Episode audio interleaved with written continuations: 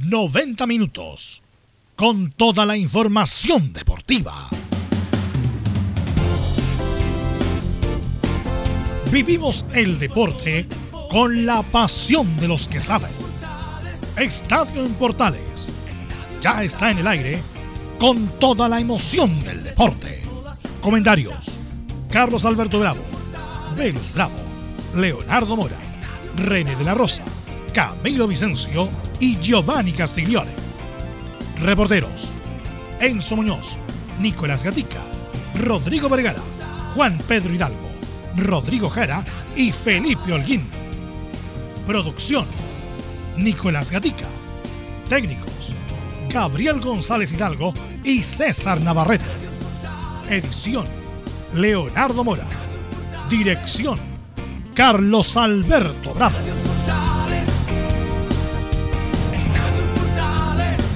Estadio Portales es una presentación de Ahumada Comercial y Compañía Limitada. Expertos en termolaminados decorativos de alta presión.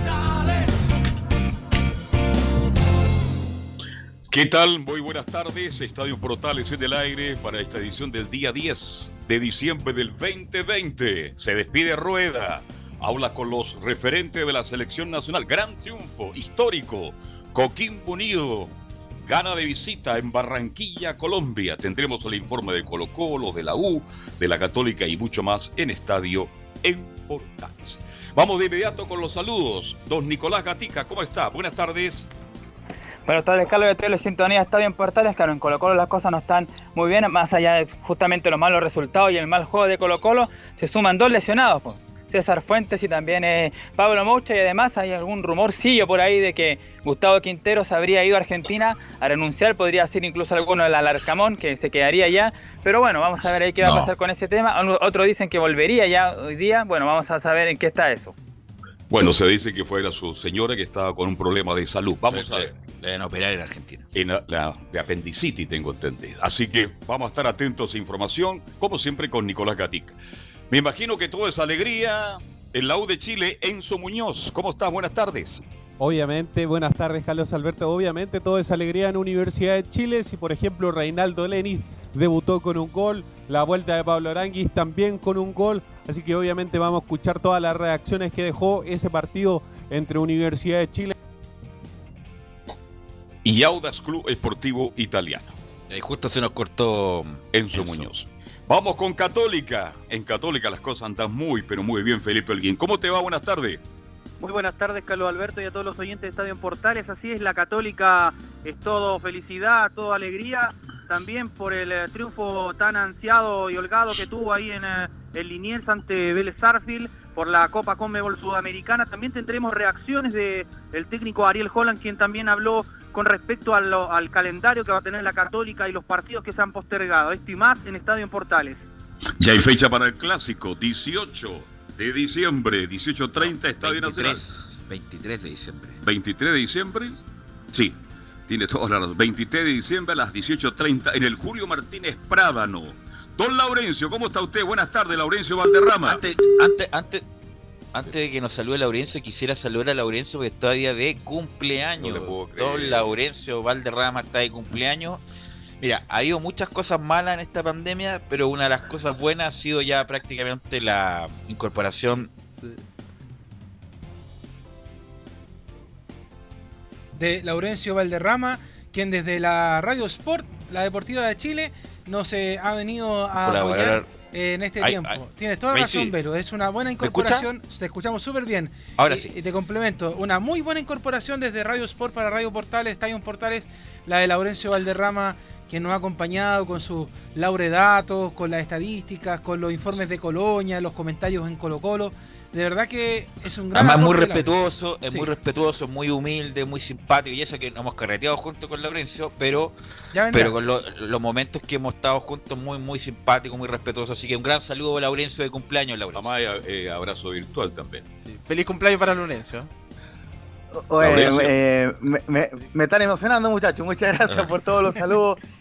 40 eh, años no se cumplen todos los días y en qué año, 2020. Yo pensé que tenía 38 usted. mal llevaste, no, no, es que, es que algunos, es que algunos por interno me están dando más edad incluso, así que bueno, pero no, de una gran alegría poder trabajar con usted, usted en Radio Portal también lo agradezco eh, públicamente, muy brevemente, una gran escuela radial, quizás eh, la mejor escuela que puede haber tenido en un contexto como, como el de radio, que siempre quise trabajar en radio, así que eh, lógicamente el agradecimiento para todos ustedes y por supuesto reflejado en, el, en nuestro capitán, en, Carlos Alberto Bravo. Así que eh, muchas gracias por su salud eh, de cumpleaños y, como siempre acá al pie del cañón con las informaciones del, de los cuadros de Colonia, en, primer término lo que dejó la derrota del Autax ante la U y también lo que habló Roland Fuentes el día de hoy en la previa del partido ante Colo Colo, en el partido de, la Unión Española ante Colo Colo, donde además también se refirió a la situación de Reinaldo Reyes. más en Estadio Portales y muchas gracias por el saludo.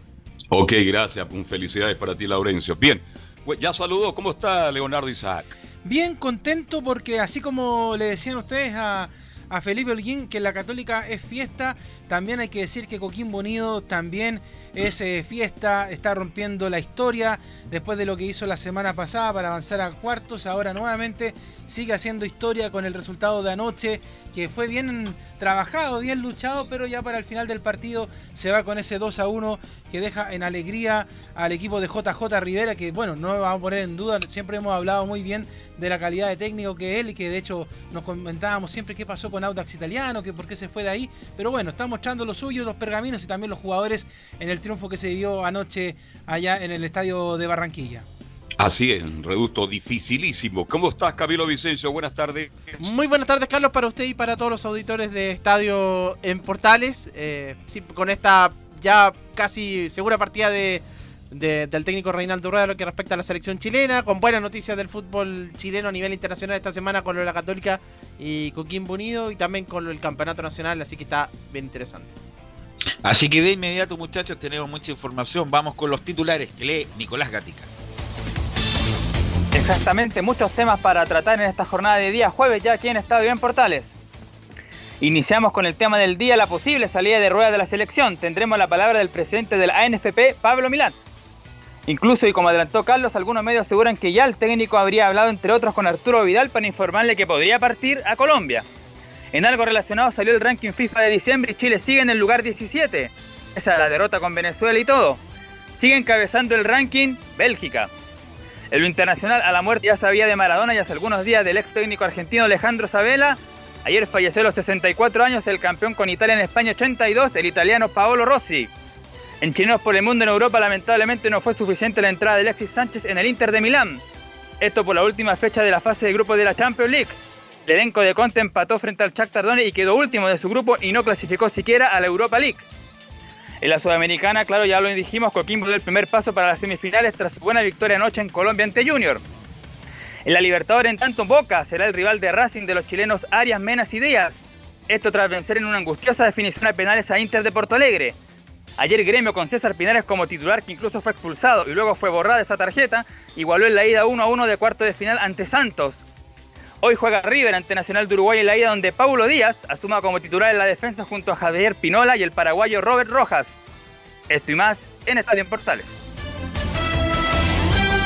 Ok, ahí estaban los titulares de, de Nicolás Gatica. Bueno, eh, obviamente vamos a empezar con lo de Rueda, que yo he sido crítico desde hace mucho tiempo de Rueda. Pero lo que me llama la atención es como la poca convicción de Rueda, en el sentido de, bueno, me llega una oferta de Colombia importante, no estoy en un buen momento en Chile, pero yo creo en mi trabajo, tengo convicciones y lo voy a sacar adelante.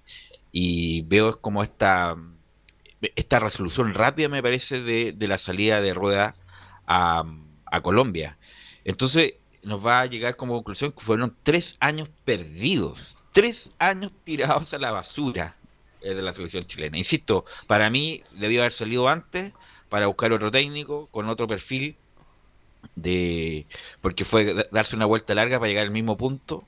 Ah, pero a mí lo que me llama la atención es como bueno, está bien, Colombia, su país, todo lo demás, pero como que soltó rápido, y los pregunto a los comentaristas, Camilo, Leo, Carlos Alberto, que como le llegó la oferta de Colombia, ya listo, estoy como ya listo con esto y me voy al toque me, me, me, queda la impresión de que como que no, no sé si no tenía energía pero poca convicción en su trabajo, sobre todo por las críticas que había tenido Rueda a Camilo Leo. Yo también creo lo mismo, porque eh, siempre parece que tuvo, cuando ha tenido algún problema, ha querido intentar de, irse. Recuerdo el año pasado cuando estaba lo, en, en esa conferencia después de que se suspenden esos partidos contra ese partido contra Perú. Y que él dijo, bueno, si no estoy trabajando me tengo, me tengo que ir. Yo creo que siempre ha tenido, como en algún momento, la intención de, de, partir y eso que después se sabía que venían las clasificatorias y, todo aquello. Después, bueno, finalmente se termina quedando, pero, pero en realidad la convicción no, ha sido muy fuerte de rueda. De hecho, hubo un momento eh, cuando empezó el estallido social, que no sé si se acuerdan que también él dijo en un momento así como, eh, bueno, si no se está jugando... Si no hay fútbol me voy. Claro, si no, no hay fútbol me voy. ¿Por qué no se fue?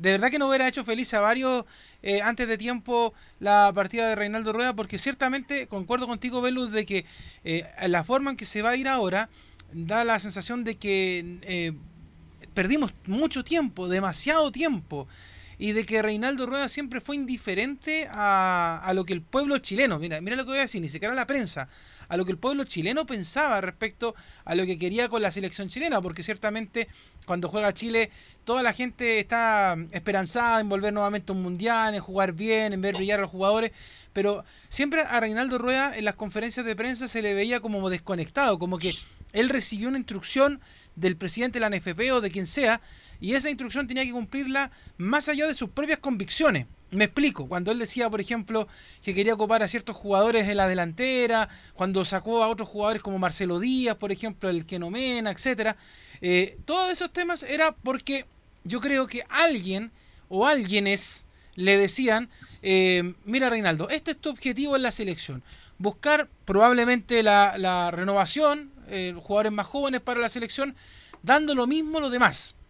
Entonces Reinaldo Rueda fue, vino eso, y, pero no, no se no sintió ese, va a poner aquí un poquito bielcista, sanpaulista, ese amor a los colores, esa eh, de impregnarse con el país. Era como que él estaba acá en Chile, pero no viviendo en Chile, no sintiendo Chile.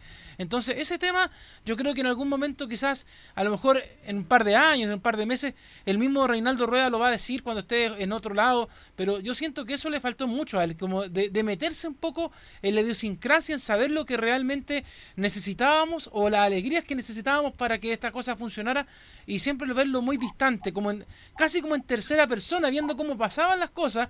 Chile perdía, Chile ganaba, Chile empataba, pero él afuera, mirándolo un poco desde afuera, como bueno, vamos al siguiente partido y vamos armando las cosas. Esa es la sensación que me deja el Reinaldo Rueda, que ahora todavía no está oficialmente confirmado, Carlos, pero está en esa, en esa situación de partir. Como que ese es el, resumen que yo podría dar de Reinaldo Rueda Rivera. Sí, yo comparto tu relato eh, en el buen sentido que él nunca se sintió cómodo no en Chile, ¿ah? a él le gusta este país y soy testigo. Lo que no se sintió cómodo con todo lo que es la familia futbolística, tuvo muchos problemas de relaciones humanas, Rueda. Bueno, y al final se dio la posibilidad que su país lo está llamando y el fútbol chileno tampoco hizo nada porque la convicción de Rueda es nula en este minuto y yo comparto con Pelo, en buen sentido. Un técnico que tiene prestigio a nivel nacional e internacional tiene que haber dicho, perdónenme, yo todavía confío en mis capacidades y creo en este grupo y creo que lo voy a llevar al Mundial. No, se le dio la opción ahora de que tiene que pagarle rueda al fútbol chileno y el señor Milad también está muy contento, está muy deseoso que esto termine en buen puerto.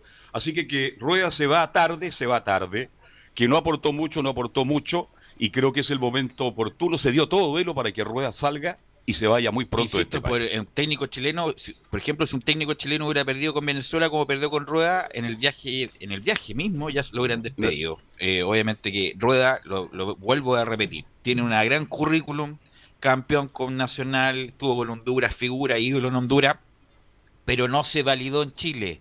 Buscó 800 mil jugadores por todo, incluso llamó hasta jugadores de segunda división. Nunca le dio un sello, nunca una impronta y esta cuestión es armar un equipo de fútbol y, poder jugar y dar pelea.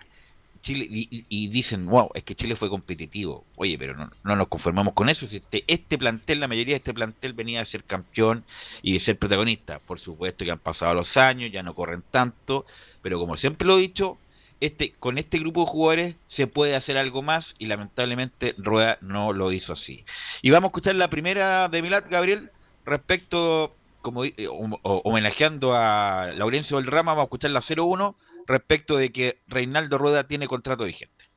Bueno, Reinaldo Rueda tiene contrato vigente, eh, el cual eh, es contrato hasta fin de la clasificatoria y participación en el Mundial, pero no obstante hay intereses ya conversados con el presidente de la Federación de Fútbol Colombiano, don Ramón Jesurún, donde me pidió la autorización para poder establecer comunicación directa con nuestro seleccionador, que de muy buena forma y con la deferencia que tenemos y, las buenas relaciones con la Federación Colombiana se las di de inmediato.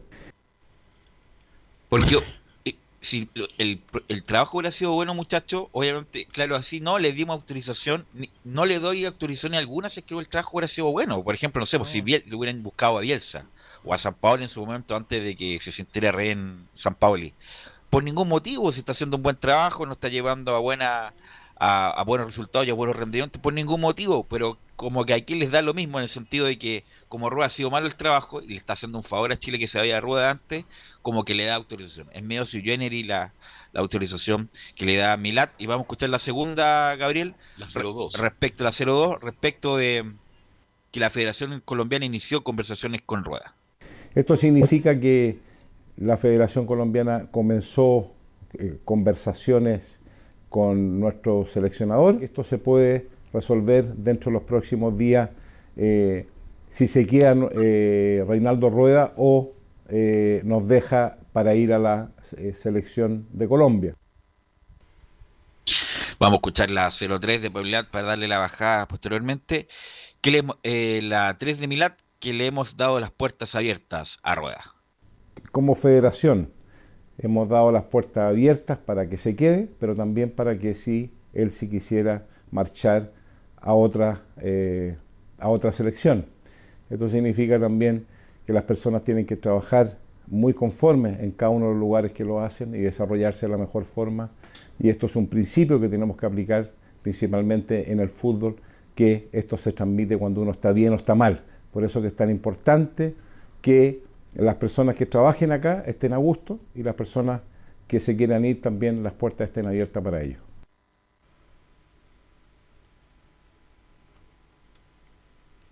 Bueno, eh, está el tema este, Milad ahora ya lo, asume, como decía Velo, para darle la, bajada. Y, y, es interesante el tema, porque eh, yo hace algunos días le decía justamente acá en el panel eh, que extrañaba un poco las palabras de Miranda. Habían dicho que había hablado hacia afuera, claro, pero faltaba hacia, el lado nuestro, hacia el lado chileno, un poco saber qué es lo que estaba pasando. Y, y, y se ve también al presidente de la NFP ya entregado totalmente. Yo creo que sí. Milad también sabía, con todo respeto, el cachito que le estaban entregando cuando él asume como presidente de la NFP, un técnico que era muy... Eh, no, era querido por el medio delante yo hablaba un poco de lo que sentía el, pueblo, pero ahora hablo un poco más desde el medio.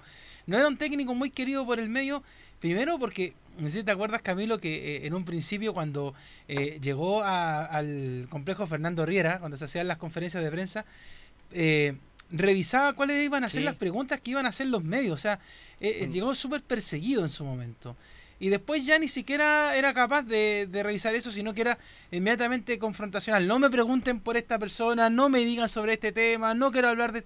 Como que al final él dirigía las conferencias de prensa y en el último tiempo ya era como, ya, yo sé que me van a preguntar de esto, pero... Y decía, pues no, no les voy a responder de este tema, no quiero hablar de este tema. Entonces como que eh, vimos todas las etapas de, de Reinaldo Rueda en Chile. Sí, sobre todo con lo de Marcelo Díaz en ese momento, que, que cuando se le consultaba ese tema ya después ya finalmente se terminó por no preguntársele y después también por lo cuando aparecían esos videos con mostrando declaraciones de Bielsa también en, en, esa conferencia que yo creo que fue la de las más polémicas que dio en, eh, en aquella oportunidad el año pasado fue Reinaldo el técnico Reinaldo Rueda. Y también bueno la producción a todo esto del, del porque fue un video que ahí habló el presidente de la, de la NFP Pablo Milad ahí eh, con la, la producción con la con la Copa América Centenario de fondo también ¿Velus? Claro, entonces la, la, verdad es que la situación de, de Reinaldo Rueda, eh, bueno, no da para más. Vamos a ver qué es lo que va a pasar, porque recordemos un poquito de... Hola, hola, hola, hola. Que, hola, hola, sí. lo escucho, claro. Hola, hola, es como... Si es que algo pasa con... Alguien me está... Hay un, anda un duendillo claro, No, lo que les quería contar, lo que estaba indicando Camilo, ¿te, acuerdas Camilo cuando también le fue a encarar la pregunta con el papel? ¿Te acuerdan sí. en pintura? Como, oye, no, es que tú no tienes la pregunta, es que tienes un papel. Pero eso es ahora me acuerdo de esa estupidez de pues, rueda. esa estupidez, esa estupidez. Después sale con el video de Bielsa. La verdad parece que nunca, nunca cachó bien, perdonando, perdonando el lenguaje donde estaba, la verdad. Y se manejó mal. Independiente de toda la atenuante que ya lo hemos dicho. De cambio de presidente. De hecho, acá eh, Laurencio eh, aporta, por ejemplo, con esa pequeña frase de respecto al tema de Marcelo Díaz. Dijo, tema cancelado. O sea, no se habla más. Claro. Acuérdese que estuvo con Salah, estuvo con Moreno, estuvo ahora con Milat, estuvo con el estallido social, de lo que los jugadores no quisieron jugar, acuérdese, con Perú. Contra Perú. Ya, y todo lo más. Le doy toda la atenuante. Aún así, tuvo tiempo suficiente para darle una forma de juego y una impronta, un equipo granítico, y la verdad no lo hizo nunca. Ahora sí vamos a escuchar la última de Milat, Gabriel, la 04, respecto de que le pidió autorización para hacer uso de sus vacaciones. Él me pidió autorización para hacer uso de sus vacaciones eh, y también me ha dicho que se va a dirigir a Colombia a pasar eh, unos días, eh, también aprovechar de ver a su familia, a ver, ver todo su núcleo familiar que se encuentra ahí y también quizás establecer una comunicación directa con la Federación Colombiana. Obvio que la va a tener, yo creo que Pilat lo quiso echar después del partido con Venezuela, Velo, si esa conversación a puerta cerrada. No, no, lo quiso echar porque Chile ah. no tenía plata. Sí, claro. Eh, fue una estrategia, una estrategia de esperar. Fue una estrategia de esperar a que que decida de a mí es muy raro con lo que, dé el paso él al costado y está dando rueda y es muy bueno para la Federación claro, de porque Chile. en otro momento cómo eh, le tiene las puertas abiertas si se quiere quedar o si quiere negociar con otra selección cómo y si y si le va mal con la negociación se va a quedar a disgusto a Chile no si esto se tiene que resolver a la brevedad. Ustedes lo comentaron ayer en la, la radio Caracol, La, radio más poderosa de Colombia indicó que va a ser el técnico de Colombia va a ser así y el punto es, ¿quién va a venir a Chile? Esa es, la gran pregunta. Punto va a venir a Chile, se, tiran, se tiran nombres, por ejemplo, Gabriel Heinz en ninguna chance, está muy cerca de, de dirigir el Atlanta United hablan de Pochettino, Pochettino está a puertas de dirigir el Real Madrid, equipo grande de Europa, que va a venir a Chile. Pellegrini también, pero Pellegrini está en, el Betis. Ojalá que no, ojalá que le siga yendo muy bien al Betis. No le gusta usted, Manuel. No, ¿eh? no, pero a mí me gusta el de la Católica. Holland. Que termine su periplo con la Católica en enero, saliendo tricampeón y la campeón de la Sudamericana con Católica. Y que se venga a Chile, insisto, el perfil yo creo de entrenador Además que ya conoce el medio chileno y es un poco más agresivo para jugar. A mí me gusta, siempre lo he dicho, Holland, de todos los candidatos que hay. ¿A usted le gusta alguno en particular? Mira, que en realidad nombres para la selección está difícil. De hecho, eh, es como Holland el, el número uno. Ahora, ¿sabes qué? Alguno, yo me voy a pegar un carril aquí, ¿ah? Y, me voy a decir, oye, estáis loco. ¿Sabes qué? a quién llevaría? Llevaría a Gustavo Quintero a, a dirigir a la selección. Que salga del embrollo de Colo Colo y que, se, y que tome la selección chilena. Porque ahí sí que. Pero no creo que salga de Colo Colo en este momento. Va a, morir con las botas puestas en Colo Colo o en primera o en primera vez. Mira lo que estamos viendo. ¿ah? Pero. Pero no, no creo. No creo Gustavo Quintero va. Si vino a, vino a salvar el. A salvar a Colo Colo. no, claro. No creo que no creo que sea opción. Ahora se va, se va, se va con Barcelona Espina, ahí le puede resultar. Ya. Bueno, algo, bueno, eh, es una noticia en desarrollo lo de la selección, lo de Rueda, insisto, fueron tres años perdidos. Tres años perdidos. A, lo mejor algún amigo me, me hizo como esta reciente analogía. Era como el Montaner del Festival de Viña. Porque siempre Por lo malo que terminó, terminó Bodanovich y necesitaba un colchón que era Montaner. Y después vino todo el periodo de animadores posteriores, lo mismo pareció. Después de este ciclo exitoso, aunque a mí me parece muy malo el ejemplo, ¿eh? Venía Rueda, el Rueda es como el Montaner del Festival de Viña para que venga otro y lo hagan mejor, no sé si será Rueda ni canta, al menos Montaner, no se olvida como animador, pero se, acuerda bien como cantante, pero eh, Reinaldo Rueda ni siquiera eso, porque eh, uno habla y por ejemplo tú tiras el pergamino y tiras Honduras, pero ¿qué es Honduras? O sea, perdón, con todo el Bueno, pero Honduras ir al mundial es como ir a la fue lo más campeón para ellos, como ser campeón del mundo, pues Leo. Eh, pero, ahora, pero por eso digo, pero, pero es Honduras, o sea, si, si me hablara, por ejemplo, no sé, de la misma selección colombiana o, le fue bien, otra, pero, pero Honduras. oye, pero yo estoy tratando de tirar nombres y de verdad que hay muy pocos, ¿sabes? Muy pocos. Holland. Por eso hay que ir con Holland. ¿Y el de Calera? Van a, subir a. No. Caputo. Pero Holland tiene, tiene. No, obvio que la primera opción lejos, lejos Holland. Está, también está el Independiente del Valle que dicen algunos que es joven, que ahora va, se va a ir. Pero a mí me gusta Holland, insisto, además conoce el medio chileno. Incluso Holland era nombre antes que Rueda. antes que Rueda. Antes que Rueda asumiera, Holland era un nombre. ¿Por qué levantarle el técnico a la Católica si le está yendo tan bien? Y tanto que le pero costó además Holland a, tomar la Católica. Pero Leo, en la historia del fútbol chileno se han levantado todos los técnicos de equipo. Bueno, no pasó eh, la, la, selección le levantó a Salán en su momento, a Colo Colo, después le levantó la U Salá, a San Paoli se le levantó la U.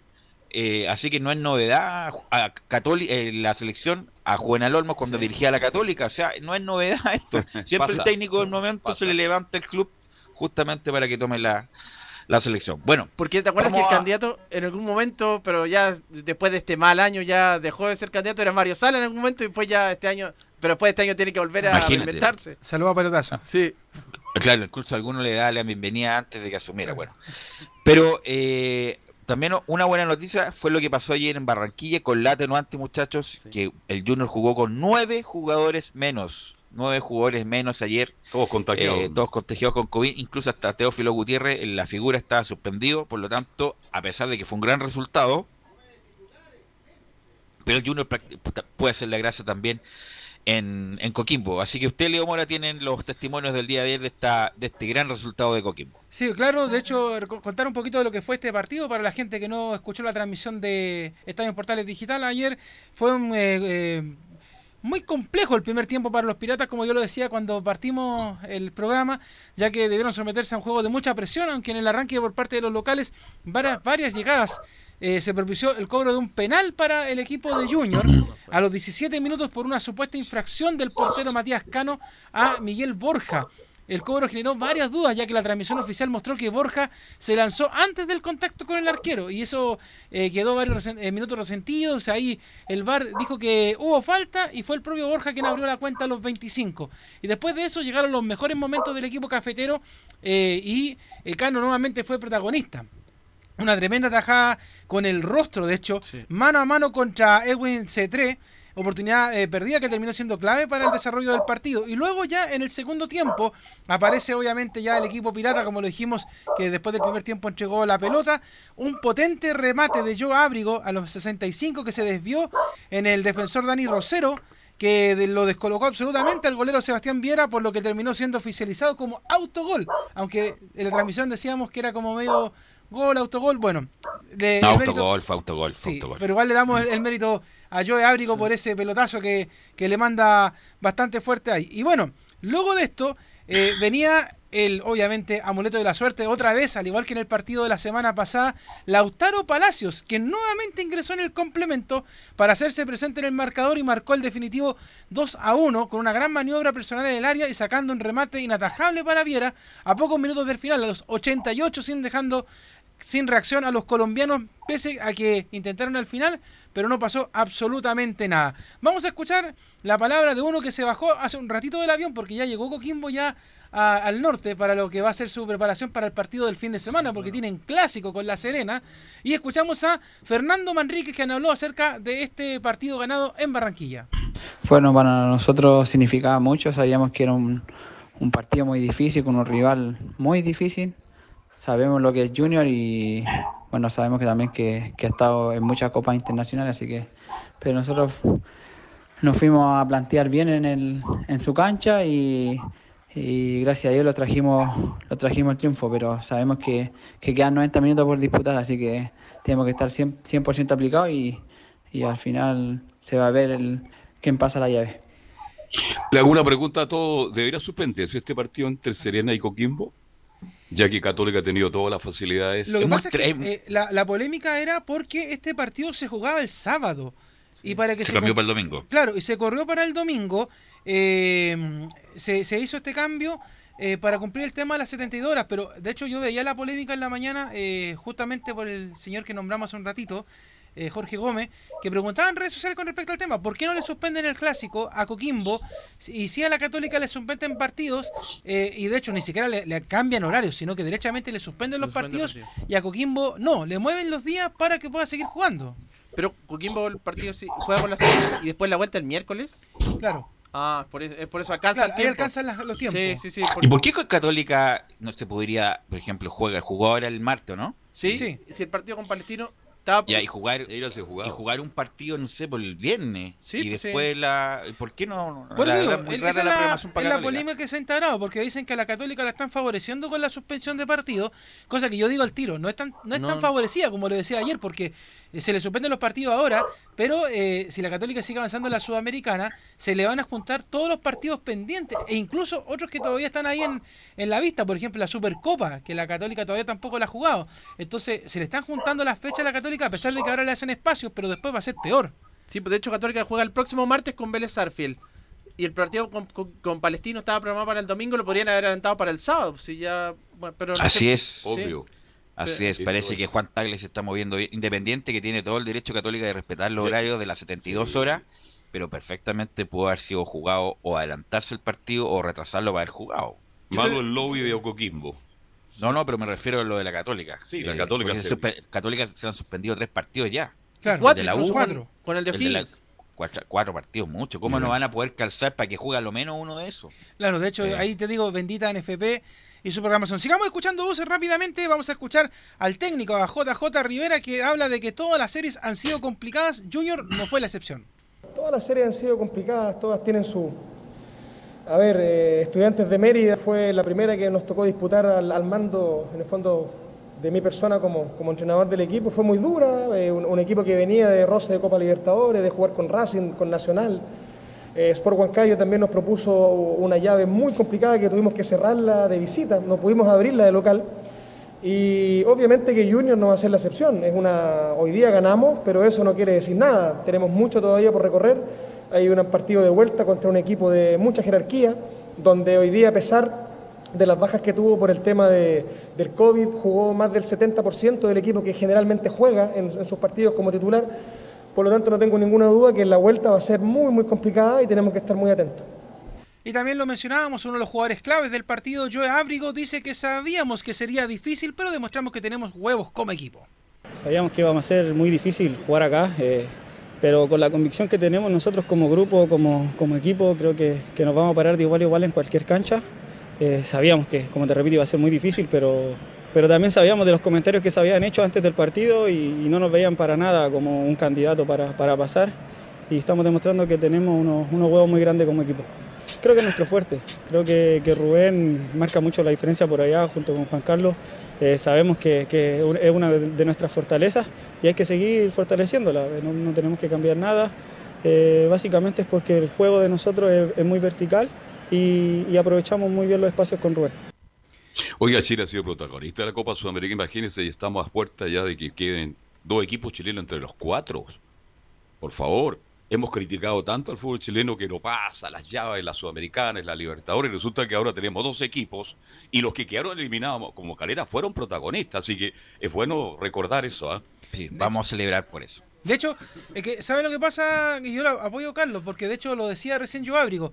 Ayer y antes de ayer, en la previa se hablaba mucho del tema de los casos de coronavirus, que, que, la, que eh, la calera había contagiado a jugadores y que por lo mismo Junior venía con las bajas, entonces como que se estaba responsabilizando lo que pasaba acá con eh, el partido.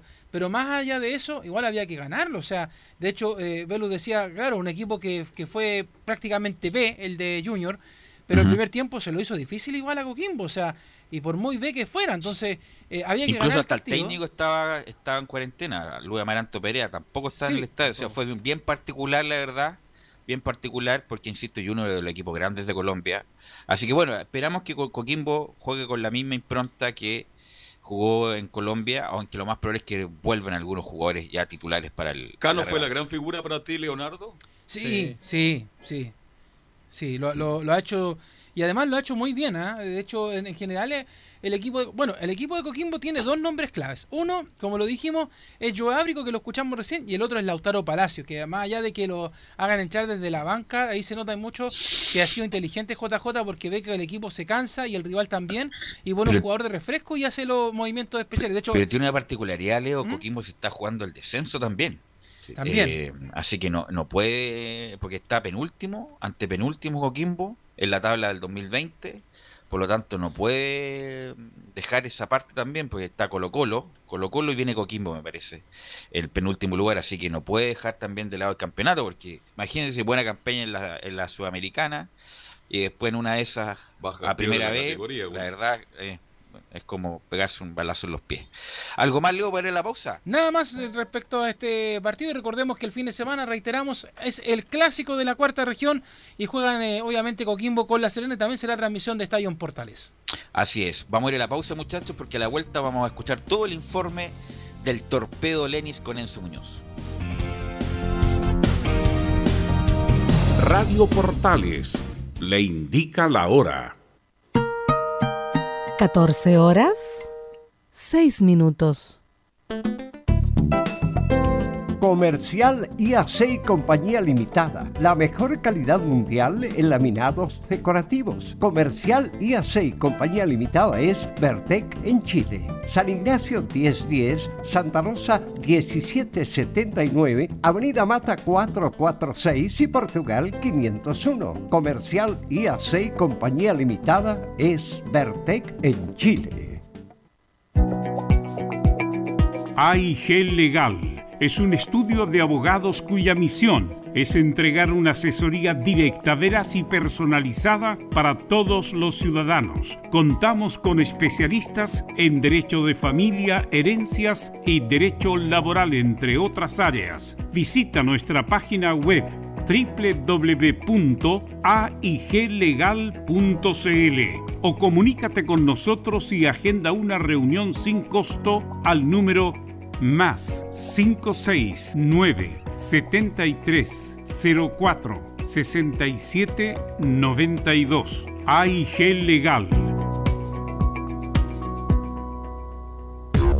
¿Quieres tener lo mejor y sin pagar de más? Las mejores series de televisión, los mejores eventos deportivos, equipo transportable, películas y series 24/7. Transforma tu TV a Smart TV. Llama al 973-718989. Twitter arroba panchos. Termolaminados de León, tecnología alemana de última generación. Casa Matriz, Avenida La Serena, 776 Recoleta. Foro 22 622 5676. Termolaminados de León. Visita www.radiosport.cl, el sitio web de la Deportiva de Chile. Programas, noticias, entrevistas y reportajes, podcast, radio online y mucho más. Todo lo que pasa en todos los deportes lo encuentras en www.radiosport.cl. La Deportiva de Chile en Internet. No se pierda todos los días a medianoche, lunes a domingo en Radio Portales, el tren del recuerdo. Conduce Salvador Fernández. Solo canciones inolvidables de su época. Contáctese con Salvador Fernández al foro 22 319 7959. Le esperamos esta medianoche con el tren del recuerdo en Estación Portal.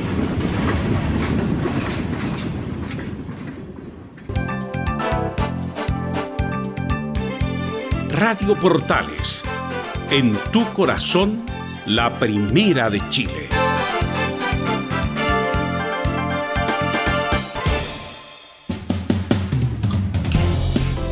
...14 horas con 10 minutos... ...ya estamos de vuelta en Estadio Portales... ...para hablar de la U... ...de la U que jugó ayer un partido muy importante... ...en el sintético de la Florida... ...a las 18.30 con mucho calor al inicio...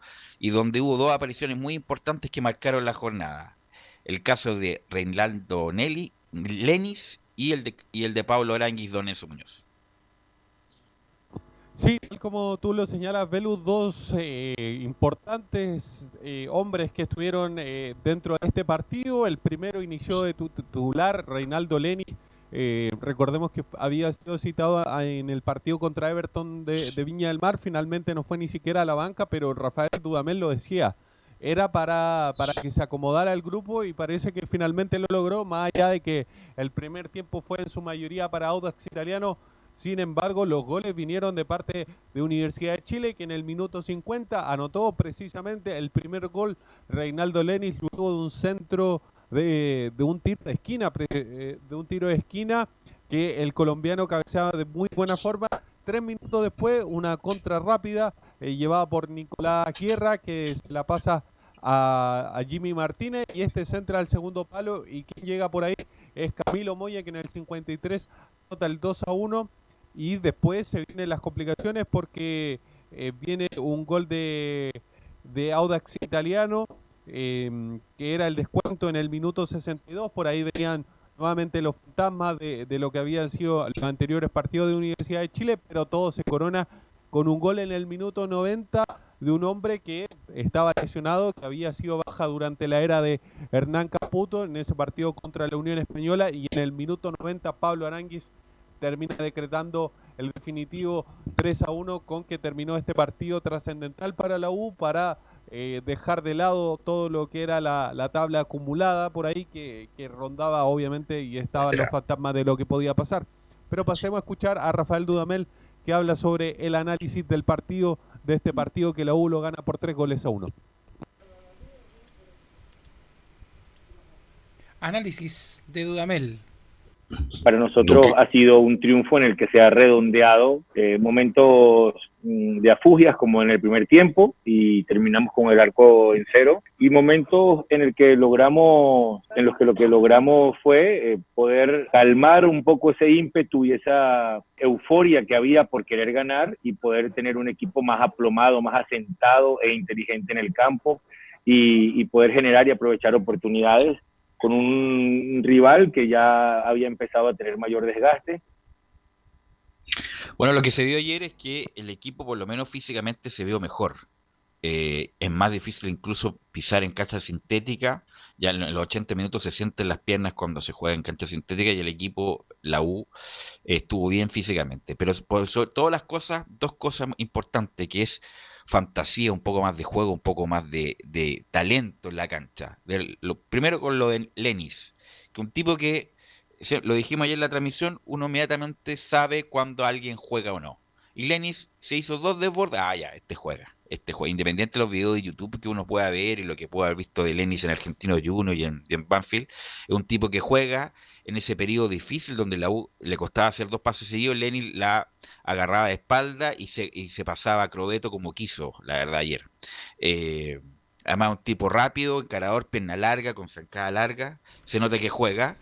Eh, y, en el, y en el segundo tiempo, con, con espacio, con mayor razón aún. Y después entra lo de Pablo Aranguis, que en dos, tres minutos mira, parece que tenía ganas de jugar Aranga. Sí hizo un túnel, se pasó a jugadores eh, y se hizo pared, cambio de ritmo, cosa que hace mucho tiempo no veíamos en la U, con excepción, sí, de, obviamente de Walter Montillo. Por lo tanto, en la U lo que lo cambió ayer fue la entrada de talento, de talento, de desequilibrio individual, cosa que no tenía los partidos Claro, dos jugadores muy distintos, muy diferentes que no los tuvo Caputo, ¿ah? Cuidado. No, pero, pero Arangui lo tuvo. Sí, pero en un momento y, se fue. Cuando se, lo tuvo, cuando se fue Aranguis, eh, lo tuvo. Caputo, ¿cuántos partidos no tuvo Aranguis? Muchos partidos, más de 7, 8, pues. Perdóname. pero lo tuvo Aranguis en todo este periodo. Lo, tuvo, lo que estoy diciendo que hay dos jugadores distintos, diferentes, que son técnicamente muy hábiles y talentosos. Disculpa, y eso ayudó Aranguis jugó muy mal post desconfinamiento. Sí, sí. Con Caputo. Con pero, Caputo. Pero pues salió. No, no, pues salió lesionado, pero jugó muy mal. Todo jugó mal con Palestino, jugó mal con la Unión, jugó mal con muchos partidos. Así que. Cuidado con eso, porque a mí el primer tiempo la U me dejaron muchas dudas. Mira, dudas. Cuidado con lo que estoy diciendo. Audax no es un gran equipo, pero la U tuvo cosas que antes no tenía. Que tuvo la capacidad para enfrentar un segundo tiempo, darlo vuelta y ser superior. En eso estoy de acuerdo. Y hay otro jugador que ha sido muy criticado en la U, Jimmy Martínez, que allí hizo un correcto partido. No lo olvidemos de eso, que cuando aparece jugadores como Lenis, que es rápido, veloz, incisivo, la velocidad, el talento de Arangui, aparece un jugador como, como Martínez, que ayer mostró que tiene cosas también para mostrar. Así que todo bien por ahora, pero no olvidemos que se le ganó a no, La diferencia está que la uno tenía mucho talento y estos dos jugadores le van a servir mucho para lo que viene adelante, características que no tenía en cancha. Ahora con la vuelta de Walter Montillo, imagínate. La U tiene todo para hacer una buena campaña y salvarse sin problema de, del campeonato donde esté, para mantener la categoría, digo yo. Ah, y también otra cosa, me gustó mucho Casanova, ¿ah? cuidado con Casanova. Casanova hace tiempo que viene jugando bien. Y yo he sido crítico de Osvaldo González, que debe ser un jugador más lento del fútbol chileno, junto con Isao Bralde, y ayer jugó un correcto partido. O sea, no es de lo más lento el fútbol chileno, está lento en relación al mismo. a la comparación del mismo que en su momento uno de los grandes centrales de, Chile.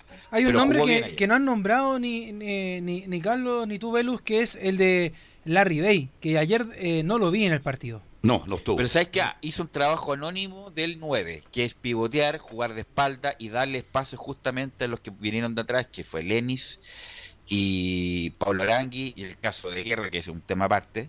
Eh, pero ese uno es a veces injusto con los nuevos cuando no, hacen goles. Ayer no, no apareció, no tuvo, incluso no tuvo remates, pero fue importante en ese trabajo anónimo para, para crearle espacio a sus compañeros. Por ejemplo, si tú me preguntas los, los bajitos del partido, para mí Osvaldo González, Gonzalo Espinosa, eh, la Ribey, que bueno, ya dijiste tú el trabajo silencioso, y bueno, Nico Guerra, que ya es una constante. Pero yo creo que para mí los dos peores de la U fueron Guerra, que a pesar de que eh, le encanta Dudamel. No, ¿eh? Dudamel el trabajo anónimo, toda la cuestión, pero Guerra viene hace dos años haciendo un trabajo muy anónimo.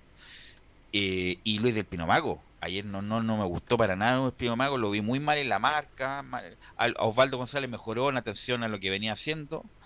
Eh, pero Luis del Pino Mago no me gustó para nada lo que hizo. Tuvo muchos problemas, sobre todo el primer tiempo en su sector y además eh, entregó muchos balones al contrario. Pero bueno, la Pero ¿cómo va a jugar la U adelante con Dudamel? Esa es la gran pregunta. ¿Va a ser un equipo defensivo y va a contragolpear? Yo lo veo así, ¿eh? por lo que mostró la U ayer. Pero es que ayer, insisto, ayer tuvo la pelota Audax el primer tiempo, pero sin profundidad, la tuvo por tenerla, la verdad. Pero no, la U ayer no tuvo problemas, no, no, sufrió, no sufrió, y con espacio la U tuvo esa, ese talento que no lo había tenido antes, sobre todo con... Por eso digo que es muy importante lo de Lenis, es buena noticia lo del colombiano Lenis, que va a ser un jugador abrelatas que la U no tenía antes. Oye, ¿cómo le ponemos a...? Porque hay una hay campaña en las redes sociales, ¿cómo le ponemos a, a Lenin? ¿Mm? Bueno. Por ahí hay una muy fea que ojalá. Dice la pantera al menos. Sí, sí, pero hay otras muy horriblemente feas en las redes. El torpedo. El torpeo. El torpeo. El torpeo Nui. Torpeo Lenis. Digamos el, rápido Lenis. Ah. El Velociraptor, como tenían uno al frente justamente en Audax a uno que le decían así. no, pero bien, me gustó Lenis, un, tipo, un, tipo de, un tipo de condiciones que si está bien físicamente. Hay uno que pasó por la, por la U y que le decían el rayo, Arancibia. Corría como loco, pero no pasaba nada. ¿Cuál de los dos Arancibia? El, eh, Francisco. Y el pollo, y el pollo Arancibia. Sí, no, Francisco, el, chico. Ah, Francisco, Francisco. Está en ahora. Sí, porque corría, corría todo el partido, pero corría nomás, pues, o sea, no, no pasaba nada más. Correcto, sí. Enzo.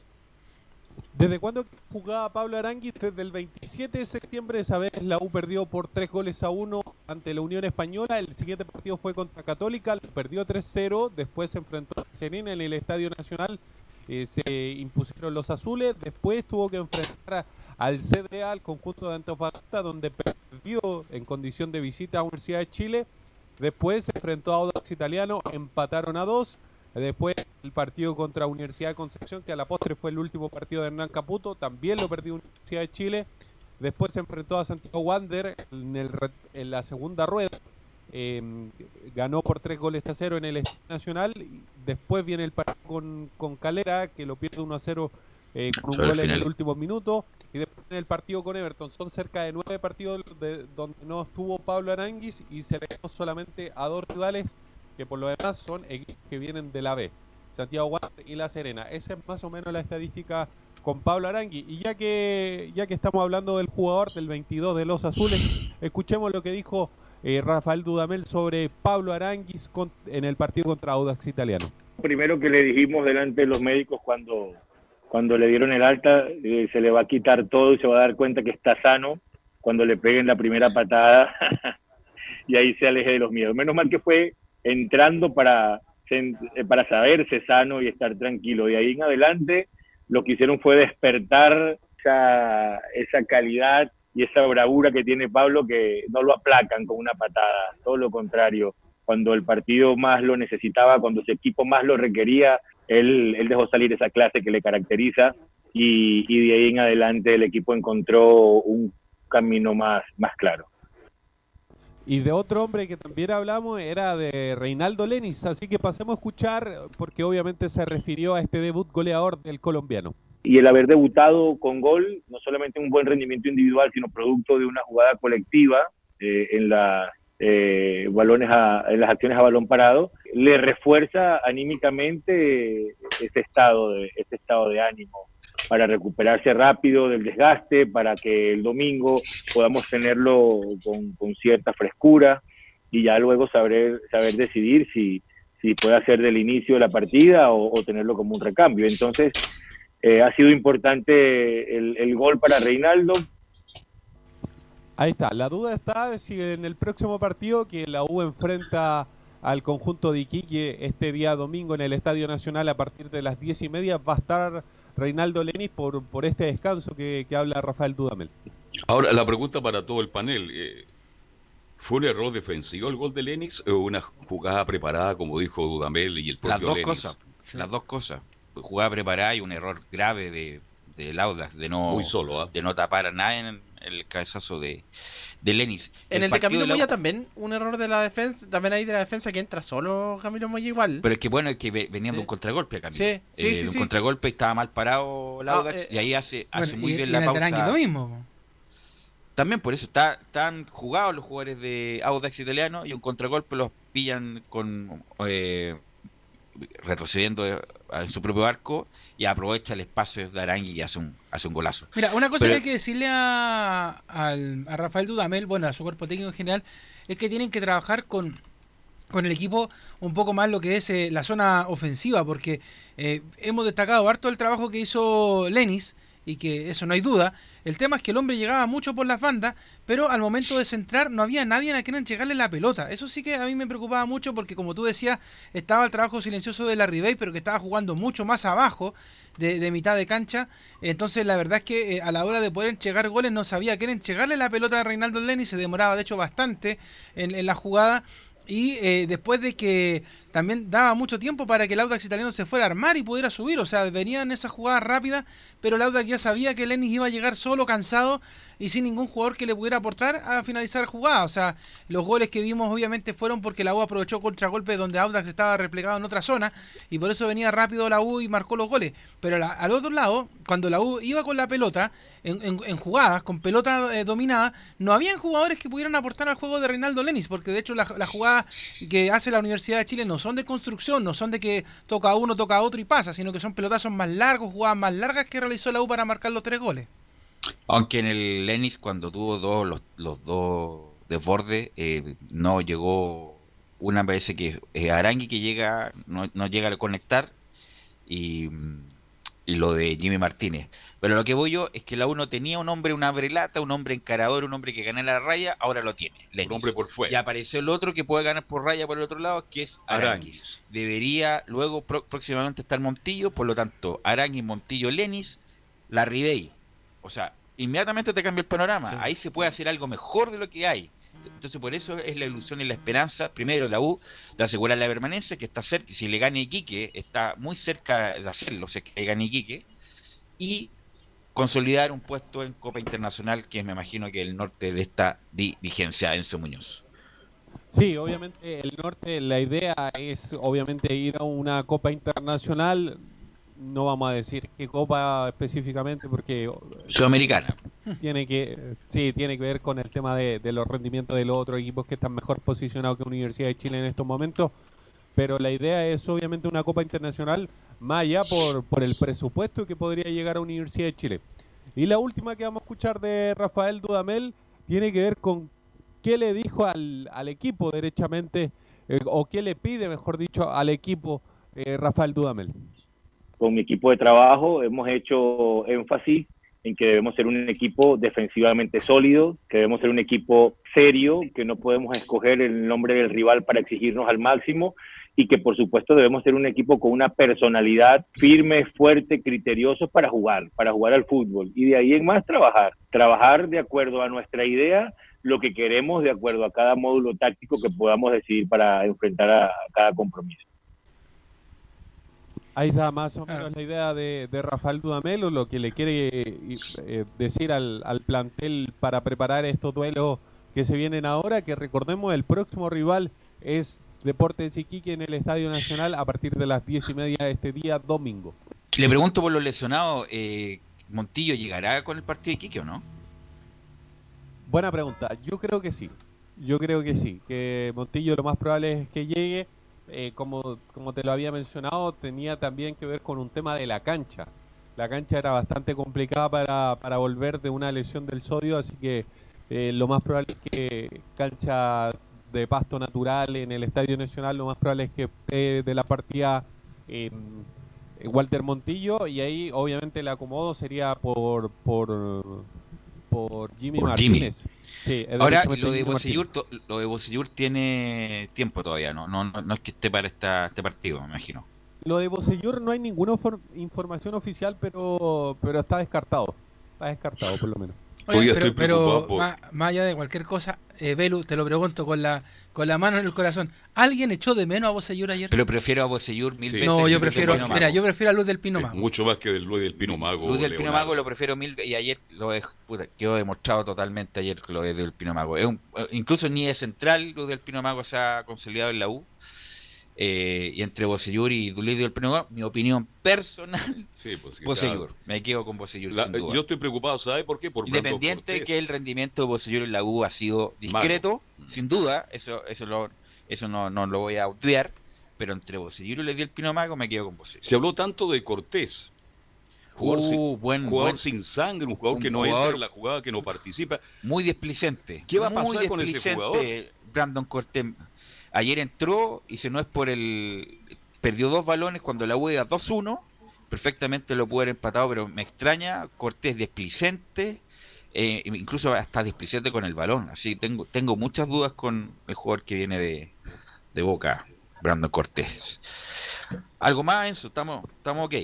Eso nomás con Universidad de Chile, que como ya se lo decía, se prepara para este duelo del día al domingo bien tempranito. Algunos dijeron horario de misa, pero hay que decir que estamos en fase 2, así que las misas no se por streaming. Claro. Por streaming, alguna cosa por, por, Zoom, algo algo tendrán que hacer. Y usted, hombre de misa de todos los domingos, pues, debe echar mucho de menos, imagino. Hace tiempo que no voy a una misa. Entra a una iglesia y se arrancan los santos, dicen. Diría, diría confesarse en su Es verdad. Tienen muchas cosas para confesar. Sí, mm. es verdad. Bueno, gracias Enzo, ¿ah? muy amable. Vamos con Nicolás Gatica, vamos con Nicolás Gatica, porque los rumores de Colo Colo se dice que Quintero se fue a Argentina y que también va a haber una comisión de históricos de Colo Colo para dar una charla motivacional en este momento a Colo Colo porque está en el último lugar Colo Colo. de yo sigo pensando en lo que le decía a los muchachos el, domingo, eh, o sea, perdón, el, el día martes, después del partido, que cuando se dan esas famosas charlas motivacionales, como decía otro comentarista de Estadio Portales, don Pato Rodríguez, es como, es como cuando te van a dar la entrega unción. Por eso. Esas son, esas son las charlas motivacionales. Hay que apelar a lo que sea para tratar de levantar el momento de Colo Colo. Mire, ustedes son jóvenes, muchachos. Pero la U cuando. Tú también muy joven. No, no, pero yo, bueno, en esa época, ustedes. A lo que voy, cuando la U subió, de, subió a, a Primera División, tuvo dos años muy malos, incluso incluso a punto de jugar la liga la liguilla de promoción, la U también se hizo un saumerio. Se hizo un saumerio, me acuerdo, fue por portada de, de portal minuto, la revista Minuto 90, un saumerio en el campo de deporte y un saumerio en el Sausal. Por lo tanto, a todo lo que se pueda apelar, y ahí vamos a preguntarle a Nicolás Gatica si estos hombres van a ir a estos hombres buenos de Colo Colo a hacer la charla a Nicolás Gatica. Sí, exactamente. Bueno, ya habían dos cosas que yo estaba pensando que quería aportar antes de ir con lo de Quintero y lo, y lo motivacional. Decir alguna, algunos aspectos, por ejemplo, estábamos estaba revisando por ahí que Coquimbo Unido, el equipo que está antecesor de Colo Colo en el puesto 17 y que está haciendo una buena campaña en la Copa Sudamericana, tiene un defensor que ha sido titular prácticamente todos los partidos, que se llama Víctor González, un peladito. Víctor González Chang es su nombre decir que este jugador es formado en, Colo Colo y como tantos otros jugadores del equipo Alba no tuvo posibilidad, el mismo Antonio Castillo la otra vez, este jugador de la polémica en Huachipato, que también fue formado en Colo Colo y que no tuvo posibilidad, que se tuvo que dar la vuelta larga, ha sido justamente figura, pero, eso un tema que quería Gatica, El fútbol chileno está lleno de jugadores formados en Colo Colo, en Católica, y en la U, que no juegan en su... está lleno porque no le, a, algunos no le alcanza o otros tuvieron la mala fortuna de que no los vieran bien pero el fútbol chileno está repartido de jugadores de Colo Colo, de Católica, de la U, de que nutren a otros clubes del fútbol chileno. Claro, y otro aspecto también que quería comentar es lo que tiene que ver con, la defensa, porque hay, aparte de los rumores que de Quinteros, también hay gente que dice a la interna de Colo Colo cercano de que el plantel no está muy conforme con la capitanía del Chaco Insaurralde, del número 6, el defensor de Colo Colo. Piensan de que otro podría ser el capitán del equipo, como no sé, Matías Fernández, quizás algún otro jugador por ahí. Y no están muy contentos con Insaurralde y se dio una situación eh, particular el partido frente a La Serena. En una jugada cuando hace el gol el equipo serenense, el 2 a 0 marcado por Rodrigo Salinas, lo reta con todo el Falcón, el Peluca, a Juan Manuel Insaurralde por no haber llegado a ese cruce, por haber tenido que prácticamente él solo haber marcado al ataque de la Serena. Eso demuestra, claro, la, rabia que hay por este jugador Insaurralde, por ejemplo. ¿Pero tú crees que los problemas van por ahí de Colo Colo si es capitán o capitán? El punto es que mejoren futbolísticamente y se desbloqueen psicológicamente para poder ganar un partido. Porque, insisto, Colo Colo necesita urgente ganar un partido y ahora le toca nada más ni nada menos, aunque la Unión viene en baja ahora. Sí. Pero, pero la Unión. No solta la hora, la USA hace respetar. La Unión es uno de los equipos importantes del campeonato, no obstante su presente, Nicolás Gatica. Claro, exactamente, son los tres equipos mejores que Colo Colo de hecho juega con la Unión, después juega con Católica y después con la Calera, los tres de arriba justamente el equipo popular. Claro, y la otra, en cuanto a los históricos, claro, hay dos que ya se habrían comprometido a, hacer este participación ahí motivacional, que serían dos históricos, Bartichotto y Caselli, que incluso lo hablaron por ahí en un medio, en ESPN, radio estuvieron ahí, y ellos por supuesto son, están dispuestos justamente a estar ahí en una charla para tratar de motivar al, plantel para tratar de salir de, este momento. Dice, si nos piden ayuda vamos a la guerra, mencionaron estos dos jugadores. Bueno, son cosas de momento, son situaciones de momento, pero yo creo que le faltan buenos psicólogos a Colo Colo en este minuto. No, si tiene Colo Colo psicólogo. Pero deben tener traer otros más, porque de hecho, un psicólogo para cada jugador. dijo que necesitaba más que psicólogo un, un coaching, algo así necesitaban y por eso yo creo que apunta también a esta charla también de los de los ex jugadores eh, de como Caselli, Bartichotto me parece y, y Morón. Morón. y, si, quieren psicólogos deportivos, bueno, pídanselo a O'Higgins porque tiene al mejor de Chile en estos momentos trabajando y el resultado ha sido buenísimo, que es Caguas, que está trabajando allá. De hecho, llegó el nuevo técnico, llegó Caguas y ha levantado al equipo de Rancagua súper bien. Anda bien O'Higgins, ¿eh? salió, salió. Y además el punto, Nicolás Gatica, es que tiene lesionados, para más remate, más lesionados Colo Colo. Sí, antes de pasar a eso, escuchar justamente lo que comentaba Camilo sobre lo que está haciendo Quinteros para tratar de mejorar a Colo Colo. Dice el técnico Albo, hemos estado haciendo charlas con profesionales que han superado adversidades. Hemos estado haciendo actividades, charlas con profesionales que han superado adversidades, etcétera, etcétera. Eh, tengo reuniones pendientes con coaching y demás. El psicólogo es distinto. Yo creo que necesitamos más un coaching, alguien que nos pueda eh, cambiar el pensamiento. Porque es verdad lo que decís. Acá hay, jugadores que, o casi ningún jugador está acostumbrado a pelear el descenso. Siempre están peleando la parte de arriba. Este año fue fatal para, para la institución, para Colo Colo en todo sentido lo estamos sufriendo. Hace dos meses que estamos acá entrenando y seguimos perdiendo jugadores todo, todos los partidos. Y es una, la verdad, es una amargura muy grande, un sentimiento de frustración, porque nosotros pensábamos al llegar que íbamos a tener la solución en 15 días, en 20 días pensábamos tener a todos los jugadores a disposición, entrenar con ellos, prepararlos y sacar de este mal momento y todavía no lo podemos sacar de este mal momento. Así que no solamente en la parte futbolística porque afecta tantos cambios de un partido a otro, sino que necesitamos también recuperarnos en la parte anímica, ¿no? Estaba clarito justamente Quintero sobre lo que está haciendo, está conversando con coaching Disculpa, Nicolás, yo creo, yo creo que Colo Colo se va a salvar. Yo creo, yo todavía creo, no, yo creo que es imposible que Colo Colo, o sea, no es que no, no, sea imposible, por supuesto. Pero, insisto, Colo Colo, Colo, Colo ya tiene, que ya, ni siquiera el antepenúltimo, ya que mires que el penúltimo, al penúltimo para jugar un partido de definición, y está a cinco puntos de Coquimbo, bueno, Coquimbo tiene un partido menos en todo caso, pero pero ¿cómo no va a ser capaz Colo Colo de ser penúltimo para jugar una partida de definición? Y ahí juega Chamaco, juega Beirut, juega Caselli, juegan todos los que han jugado con Colo Colo para no bajar. Mario Enrique Galindo, porque sería, sería un... Negro Ahumada. Sería una catástrofe económica también para Colo Colo bajar a, la primera vez ¿Pero hay alguna crítica para Quintero? Pero responsabilidad tiene, pero no toda la responsabilidad. Pero pues, digamos algo de Quintero también, porque habla muy bonito, no se le ve ninguna cana. Eh, bueno, pero responsabilidad tiene, no toda, porque llegó ahora recién, después de todo, voy a volver a repetir, Colo Colo con la cuestión de la ley de protección del empleo, estuvieron tres meses sin entrenar pero bajo su mira, tú, tú, dices eso, pero vamos viendo lo que ha pasado con otros equipos, o sea, hay equipos que han cambiado técnico, al, igual como le pero pasó no a Colo Colo. Estos problemas de base, no tuvieron estos problemas de base. Pero, a ver, hay equipos, Velus, que son mucho menos físicamente, por nombres y por lo que tú quieras, y, por, valores, por, por todo. Coquimbo Unido, La Serena, O'Higgins de Rancagua. Pero no dejaron de entrenar, pues Leo. Ya. Pero Velus, es que Velus no, no puede ser. es muy importante. mira, yo te, yo te vuelvo a decir, no es culpa, no es culpa de los preparadores físicos que tú dejes de hacer trabajo físico en pandemia. O sea, perdón, perdón, que perdón, la, perdón la burrada que voy a decir. Perdón la burrada que voy a decir.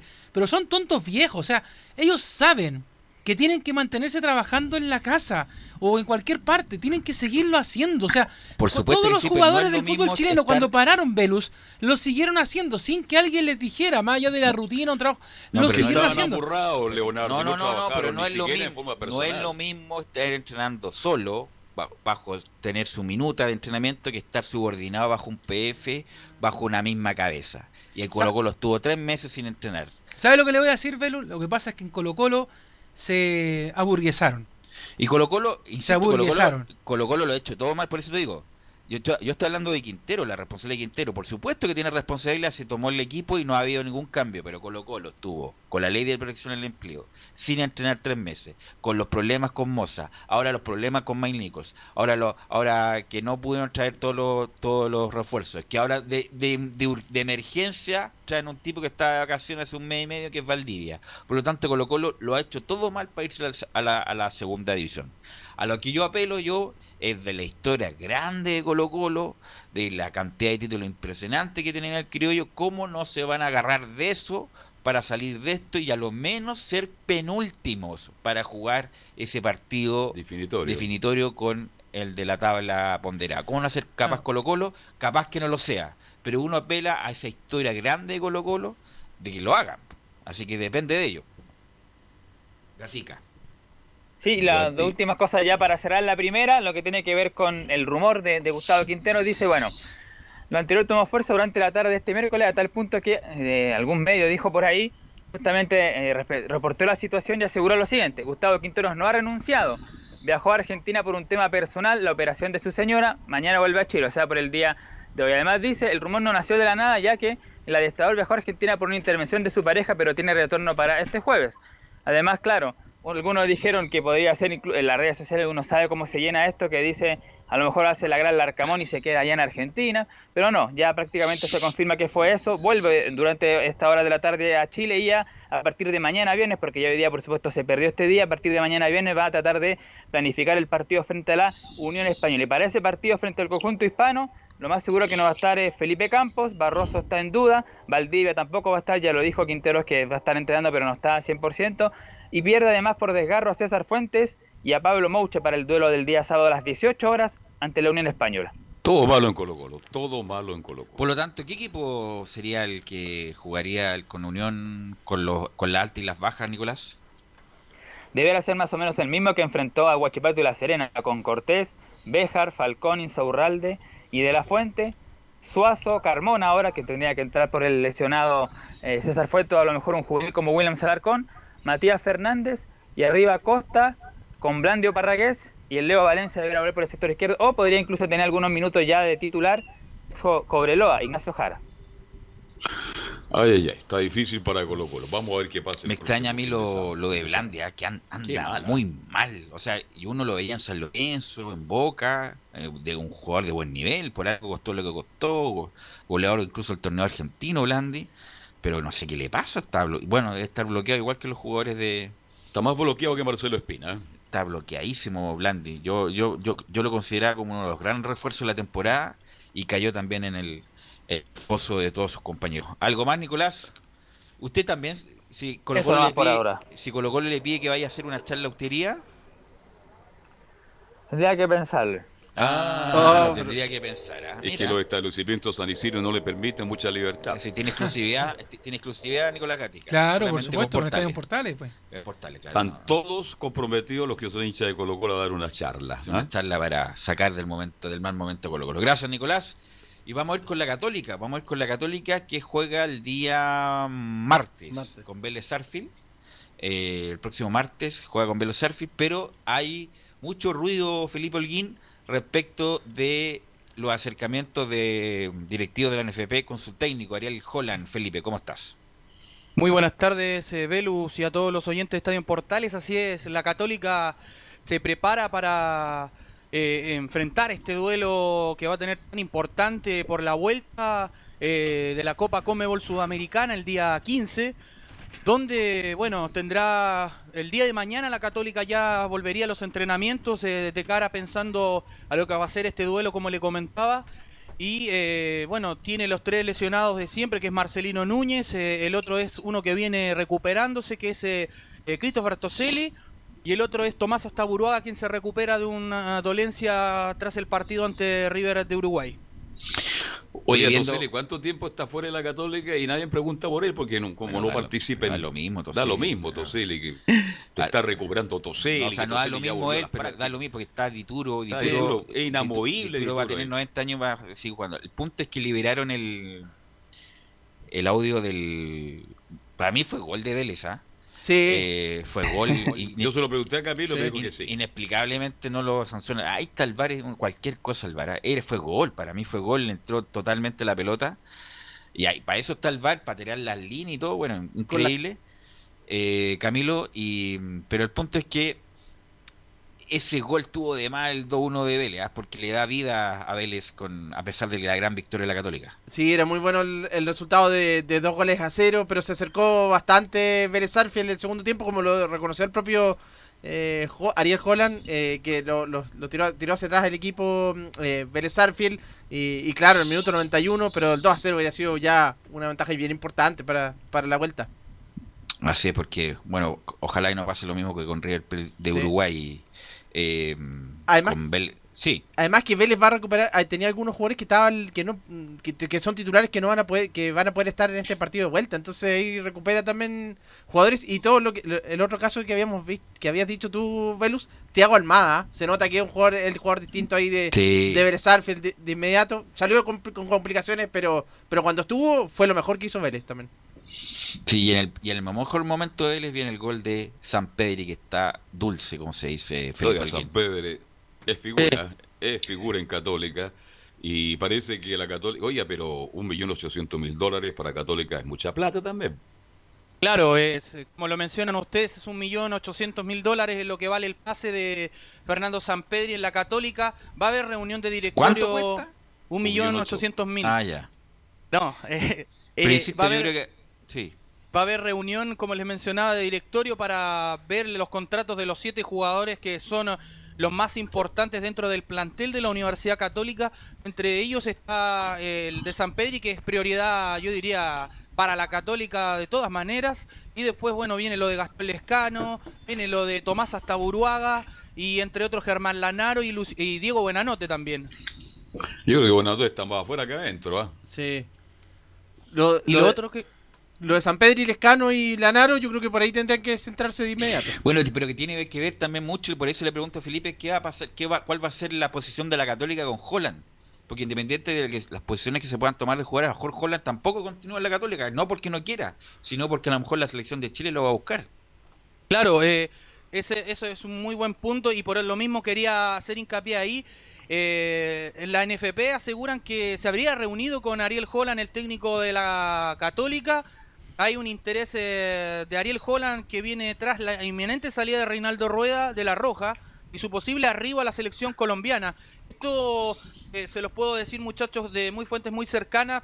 Eh, Ariel Holland y los equipos que él prepara, tanto en Independiente de Avellaneda o Defensa y Justicia, él tiene 35 a 40 semanas para poder preparar y recién hacer su esquema táctico a lo que, para lo que entiendan los jugadores y ahí poder establecerlo.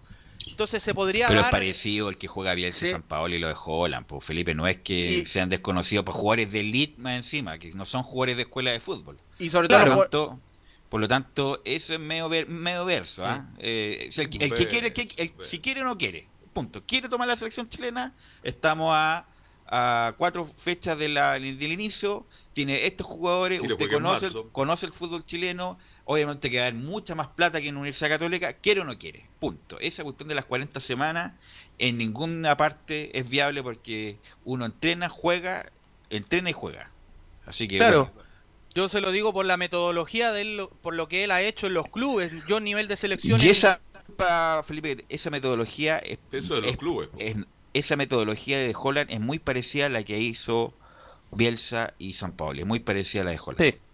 Eh, y bueno, y respecto a lo, lo otro que quería también eh, hacer hincapié es eh, respecto a los al calendario y los partidos que va a tener la Católica, eh, se le va a, a- eh, a juntar en, en el respecto al campeonato nacional. Escuchemos las declaraciones de Ariel Holland donde habla, no dependemos de nosotros, no depende de Bueno, no depende de nosotros. Nosotros hemos jugado eh, cuando tuvimos el calendario de la Copa Libertadores y también de la Sudamericana, eh, siempre hasta menos de 72 horas nuestros partidos.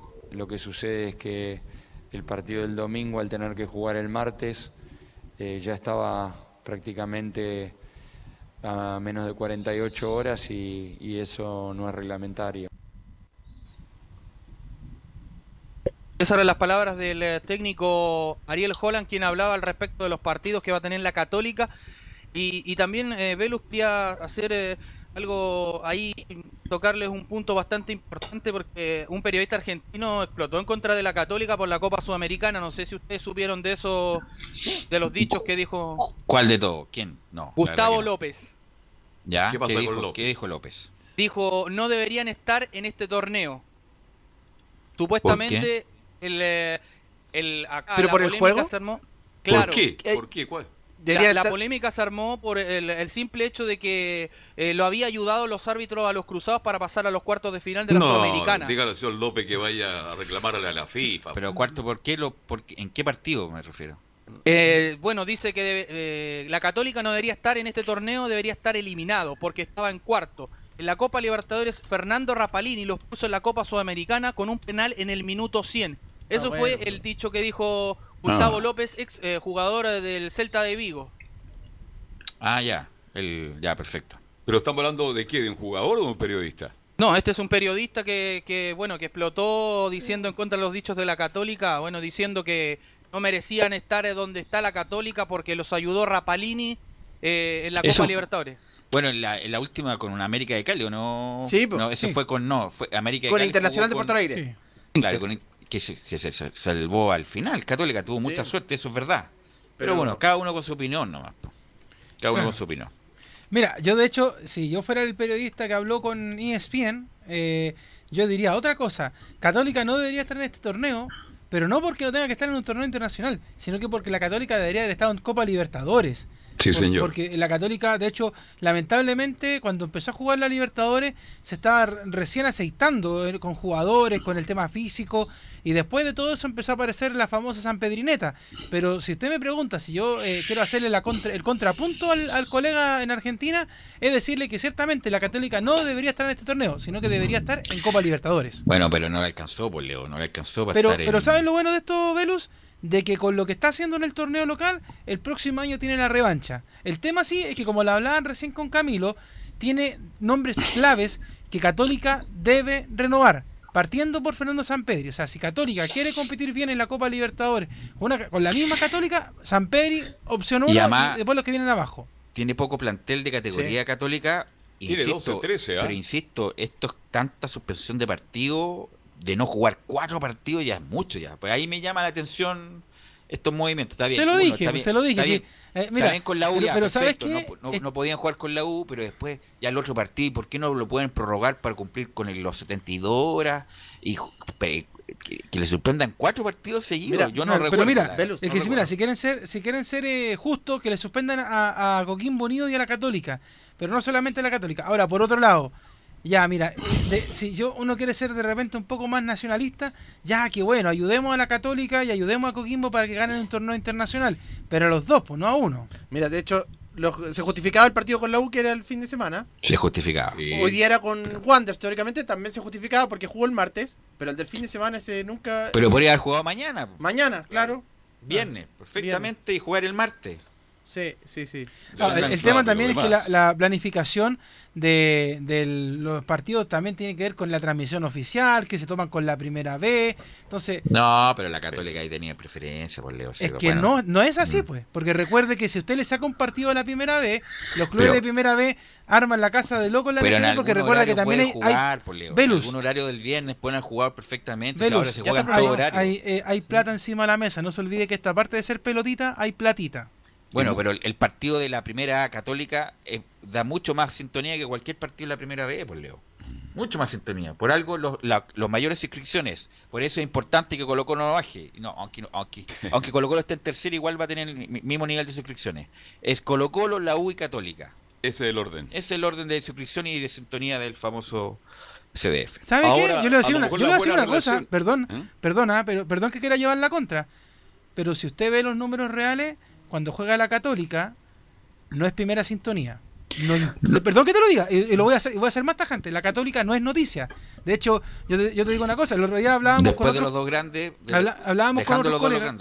Por ejemplo, eh, yo el otro día hablaba con unos colegas eh, a través de una, una, conferencia periodística justamente respecto a este tema. Y decíamos, por ejemplo, con el respeto a la gente de la Católica: ganó la Católica en otras noticias y era como rápidamente, o sea, la Católica gana. Y Eso sí, históricamente así, Leo. Claro, entonces pues digo, o sea, me refiero yo, si, juega Valdivia, juega Valdivia con Puerto Montt y juega Católica con Wander, por decir Católica, obviamente que va a tener más sintonía que Wander y eh, que Valdivia y Puerto Montt, a eso me refiero. A eso me refiero. Pero, no se meta con Valdivia, ve que después Emilio no. no lo saca las transmisiones al aire. Bueno, eh, Santa Cruz, ya. yo, yo, voy a defender un poquito a Católica, cuidado, ¿ah? Católica un grande del fútbol chileno. Pero menos que los otros dos. Obvio, obvio. Yo que tuve la suerte de trabajar en televisión y pasábamos los goles, el rating decía que claramente Colo Colo marcaba 10 y la U marcaba 8 y la Católica marcaba 4. Y cuando pasábamos a Audas Palestino marcaban 1. Ya había que correr y correr pero y correr. Por eso, pues, eso es lo que estoy diciendo. Eso es lo que estoy diciendo. Pero, pero Católica tiene su audiencia. O sea, de hecho, en los últimos años la Católica ha sido el equipo más exitoso. De hecho, son los que han tenido la mayor cantidad de hinchas nuevos, sobre todo jóvenes. Por lo mismo, porque la Católica ha hecho, ha ganado eh, bicampeonato, porque ha tenido continente internacional. Pero eso eh, es ahora, es algo muy reciente, podríamos decir, de los últimos 10 años, 5 años. Para terminar, el punto es que es muy raro que no le hayan, por ejemplo, programado partido para mañana, ya, para mañana y para que juegue Católica. ¿Algo más, Felipe? Sí, para cerrar, eh, un dato no menor, la Católica acecha Colo Colo en importante ranking tras triunfo sobre Vélez Sarfield. Después de derrotar al Fortín, los cruzados acumularon 23 victorias en el extranjero por torneos con Mebol, una, una menos que el Cacique. Muy buenas tardes, muchachos. Gracias, Felipe. Y vamos con don Laurencio Valderrama, que nos va a dar. El cumpleañero. El, cumpleañero Laurencio. Está cuento torta hasta ahora. Todavía no, muchachos, porque estamos aquí esperando el paso para estar en portales. Mm. ¿Llegó su claro, ya o a saludarlo ya o no? Eh, no, pues, estamos, estamos solteros, pero bueno, eh, justamente eh, eso, esos temas pueden, pueden venir después en todo caso, si Dios quiere. Eh, vamos primero con, con, lo que declaró muy rápidamente con José Calderón, técnico interino del Auda, que ojo, declara algo bastante particular, más allá del, del, del, análisis en la conferencia de prensa por la derrota ante la U, donde fue, fue muy duro con, con el primer gol, donde hubo una clara desatención en el, en el primer gol del cuadro azul. Dice, llegué hace un par de días, esto es un interinato de un interinato. Bueno, eh, yo llegué hace dos días, según la, bueno, la información que todos manejan. Eh, esta es una figura técnica muy, muy extraña porque finalmente es un interinato de un interinato.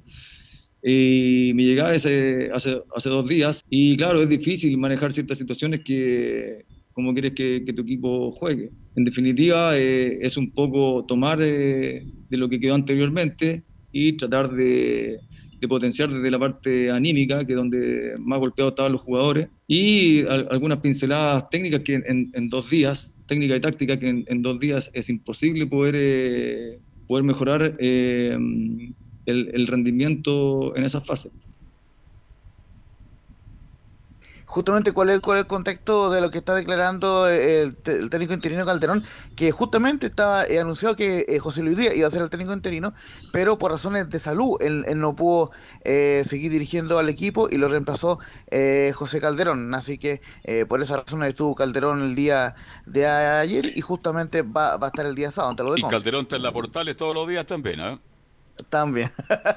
eso, es un, eso es un buen detalle. Así que eh, está muy complicado el cuadro del Agotax italiano que quedó en el decimosegundo lugar con 25 puntos, solo dos arriba de la zona de promoción, que en el, que en el caso de Coquimbo. Así que espera con mucha eh, preocupación el partido del día sábado ante el de Conce.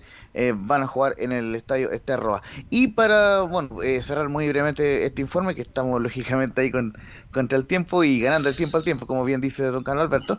Eh, vamos a ir con una sola de Ronald Fuente, quien habló hoy día in extenso sobre Colo Colo. Ese material lo vamos a compartir en los bienes musicales de, mañana, de, Bravo mañana. ¿sí? 20 Pero minutos para él sobre, Claro, él, habló sobre Reinaldo Rueda y, dije, y dice lo siguiente: era un secreto a voces que, que, que él se podía marchar y creo que Reinaldo no estaba contento acá. Sí, era un secreto a voces, era un secreto a voces, eh, y está claro también que Reinaldo no estaba muy contento acá, me da la sensación, por si va a conversar con, otras selecciones, porque no estaba contento con lo que estaba, eh, o no sé si en el general, con la forma de trabajar, con cómo le estaban eh, entregando las herramientas para que pudiera trabajar en la selección, bueno, pero una decisión que va a pasar ahí por, por, el técnico y después la, la NFP, si él decide irse a Colombia tendrá que ver qué es lo mejor para la selección, pensando en marzo del próximo año y sabiendo que es una fecha, como todas las fechas doble importante para, para sumar puntos y que no se empiecen a arrancar mucho los que están arriba. Y justamente el día eh, de mañana eh, tenemos todo el, el, informe de lo que... Ronald Fuentes no se llama el nombre tampoco, ¿eh? Aunque no ha ganado nada, no ha ganado nada, pero... pero lo quiere ganar todo. Claro, quiere ganar todo. me, gusta cómo juega su equipo. Puede ser una. En caso de que se caigan todos los, nombres que se indican en Laurencio. Claro, justamente ahí eh, se lo podríamos preguntar incluso en alguna próxima conferencia. Eh, justamente eh, lo bueno que tiene Ronald es que él, él, responde libremente en todos los temas. Hay que ver si es que él se atreve a dirigir a la roja de. Oiga, Laurencio, ¿y quién llega a Audas como técnico? ¿No se da el nombre? A ver, justamente como lo que mencionamos el día lunes, eh, una opción es Pablo Mitamina Sánchez, pero eh, de momento hay preocupación en el cuadro verde porque no hay no hay cerrado ningún nombre y, se van acercando justamente las fechas de la, de, la fiesta. Entonces, obviamente, hay que tener cerrado antes de la, fiesta un nombre, pero por lo menos eh, uno de los nombres es Pablo Mitamina Sánchez y el otro era Alfredo Grela, pero ha ido perdiendo fuerza con el correr de los días. Ok, Laurencio, muy amable y que lo pase muy bien este día. Muchas, Muchas gracias por la salud y un no abrazo mucho, mm. para todos. Y no, a, esta altura del partido estamos tranquilitos, ¿no? Y más con esta pandemia. En, cuarentena, fase 2, fase 2. Sí. ¿Algo más, muchachos, para terminar? Sí, a la noche, 21 horas al aire, vamos con Everton Curicó, relata Rodrigo Jara por Portales Digital. Ok, gracias muchachos, gracias Gabriel. Nos encontramos mañana en otra edición de Estadio en Portales. Fueron 90 minutos con toda la información deportiva. Vivimos el deporte con la pasión de los que saben. Estadio en Portales fue una presentación de Almada Comercial y Compañía Limitada. Expertos en termolaminados decorativos de alta presión